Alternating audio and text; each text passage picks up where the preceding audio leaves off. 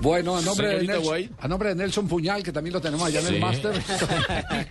Señorita Guay, no me vaya usted a cerrar nunca su corazón, ¿oye? No, jamás me Ya vaya a cerrar su corazón cuando yo le lance un piropo. Muy bien, arrancamos con las noticias. Privilegio que les presenta Diners. Mundial de Ciclismo que se disputa en Florencia, Italia, el colombiano Eduardo Estrada se ubicó en la casilla 28 en la contrarreloj junior, quedando a 1 minuto y 33 segundos del vencedor, el belga Igor de Crane. En la rama femenina, la contrarreloj dejó como ganadora a la holandesa Ellen van Dijk. El segundo lugar lo ocupó la neozelandesa Linda Willumsen y el podio lo completó Carmen Small. Los tenistas colombianos Santiago Giraldo y Alejandro Falla quedaron eliminados en primera ronda del ATP 250 de Bangkok, luego de caer ante Go Soeda y Lucas Lacro respectivamente.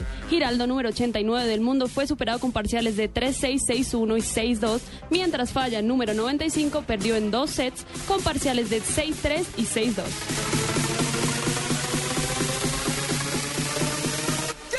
Completada la, temporada de 2013 del PGA Tour, quedaron listos los cinco candidatos nominados al jugador del año. Entre Matt Kuchar, Phil Mickelson, Adam Scott, Henrik Stenson y Tiger Woods, se elegirá el mejor golfista del año.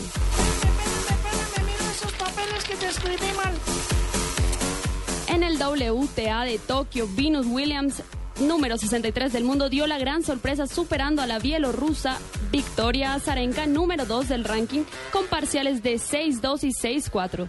Williams jugará en la próxima ronda ante la rumana Simona Halep. La última del privilegio Diners. Señorita Guay, la última noticia, por favor. No me cierre usted su vocecita antes de tiempo. El beisbolista colombiano José Quintana logró la novena victoria con su equipo, los Chicago White Sox, venciendo a los Blue Jays de Toronto tres carreras a dos. El lanzador colombiano realizó 105 lanzamientos en 7,1 entradas, ponchó a seis bateadores y apenas permitió dos carreras.